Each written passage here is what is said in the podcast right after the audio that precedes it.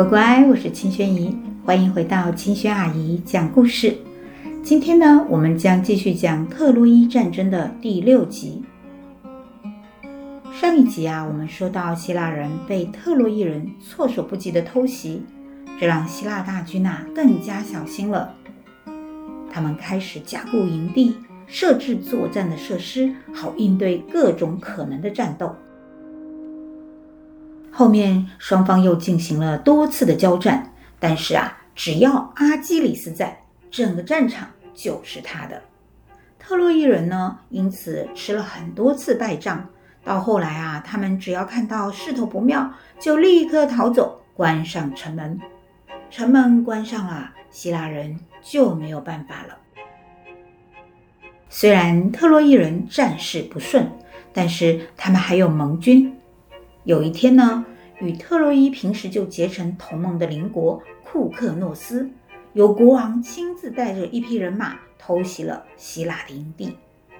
但是这些偷袭者没有料到阿基里斯实在太强大了，不仅把他们打败了，还趁机攻入他们的国家，抢走很多的财宝，还把当地的人呐、抢走，给他们做奴隶。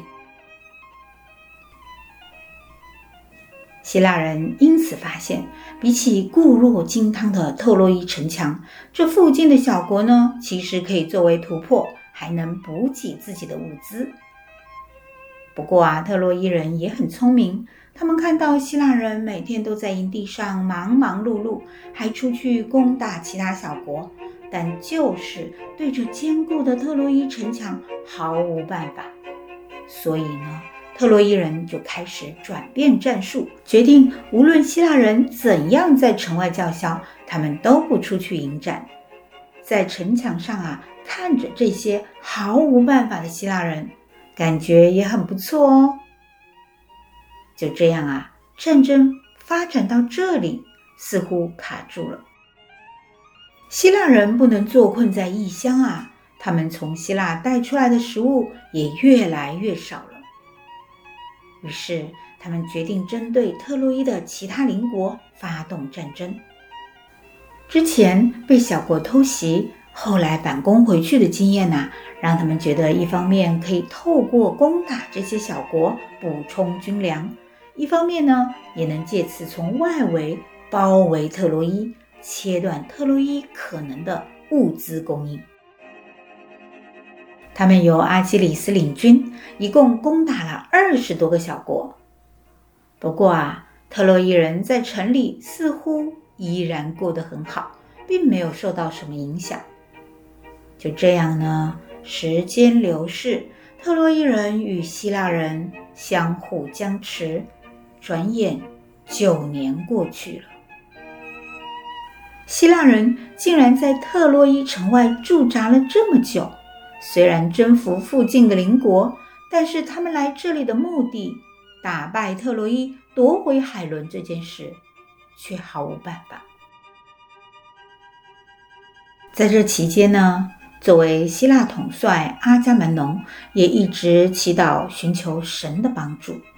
有一天，他获得了一则神谕，需要向太阳神阿波罗献祭。在特洛伊地区啊。这里的居民对太阳神非常的敬重，所以呢，神谕要求希腊人派帕拉莫德斯将一百头绵羊放在他的神庙前祭祀。帕拉莫德斯将一百只羊赶到神庙门口，太阳神神庙的祭司克律塞斯主持了祭祀仪式。帕拉莫德斯啊，是希腊英雄中最聪明的人之一，在希腊大军中啊，获得很多人的赞美。但是他因为之前识破奥德修斯的装疯，所以得罪了奥德修斯。事实上呢，帕拉莫德斯的才智啊，让奥德修斯啊不仅生气，而且还嫉妒得不得了。这次帕拉莫德斯祭祀太阳神举办得非常完美，这在当时呢是非常大的荣誉。帕拉莫德斯获得阿伽门农以及其他英雄的肯定，但是对于奥德修斯来说，这可不是什么开心的事情。自己最不喜欢的人，现在竟然获得神的钦点，完美的完成了对神的祭祀，他嫉妒的睡不着觉。于是奥德修斯竟然想出了一条诡计，他把一包黄金偷偷的埋在帕拉莫德斯的营帐里，然后呢，又以特洛伊国王的名义写了一封感谢信，感谢帕拉莫德斯提供军事机密。这包黄金呢，就是感谢他的酬劳等等。奥德修斯然后把信啊放在一个俘虏的身上。假装啊，从这个俘虏身上搜出这封信，把这封栽赃信呢交给了阿伽门农。这封信当然引起了希腊英雄们的愤怒，他们召开军事会议审问帕拉莫德斯，并依照信中的说法，到帕拉莫德斯的营帐内啊搜寻那包黄金。结果他们真的挖出黄金，让帕拉莫德斯百口莫辩。他没有任何证据证明自己是清白的。就这样啊，帕拉莫德斯叛国罪罪名成立，他变成了特洛伊间谍。这么严重的罪行呢，是要被处以死刑的。很可惜啊，这么聪明、富有智慧的希腊英雄就被奥德修斯狭隘的嫉妒心害死了。但是啊，正义女神涅墨西斯看到这个无耻的陷害，她决心要让奥德修斯为此付出代价。到底奥德修斯会因此付出什么样的代价呢？我们之后的故事啊，会专门讲到奥德修斯的经历哦。希腊人久久攻打不下特洛伊，没事啊，就自己人在互相攻击。除了帕拉莫德斯被设计含冤而死，不久又发生另一件事情。这些年里啊，希腊英雄驻扎在特洛伊城外，没事啊就去攻打附近的小国，主力呢就是阿基里斯。他们带回很多的俘虏，这些俘虏呢就成为仆人，帮他们做事。其中啊。阿伽门农有一次啊，被分到一位特别的俘虏，她是太阳神神庙祭司克律塞斯的女儿。祭司的女儿居然也被抢来了。这个祭司啊，就是之前我们讲的帕拉莫德斯祭祀太阳神，那个主持祭祀的，就是克律塞斯。当时呢，有一个通行的国际惯例。如果俘虏有亲人能带着一笔赎金来，就可以赎回这名俘虏。那祭司克律塞斯很快呢，就带着一大笔赎金来到希腊人的营地，希望阿伽门农释放他的女儿。依照一般的情形呢，这件事情根本不需要商量，看到俘虏的亲人拿赎金来，就会立刻放人。但是阿伽门农却不开心。他看起来非常的生气，他很无理的对祭司吼叫：“老家伙，不要让我再看到你！你的女儿是我的仆人，我不会还给你。她以后会跟着我们回到希腊，为我纺纱织布，永远不能回家。你快点给我离开！”祭司克吕塞斯听到这里，大吃一惊。在阿伽门农令人恐惧的暴怒之下，他非常的小心，不再说一句话，默默地离开阿伽门农的营帐，回到海边。但是他在海边举起双手，对着天空恳求道：“太阳神啊，阿波罗，请听我的祈祷吧！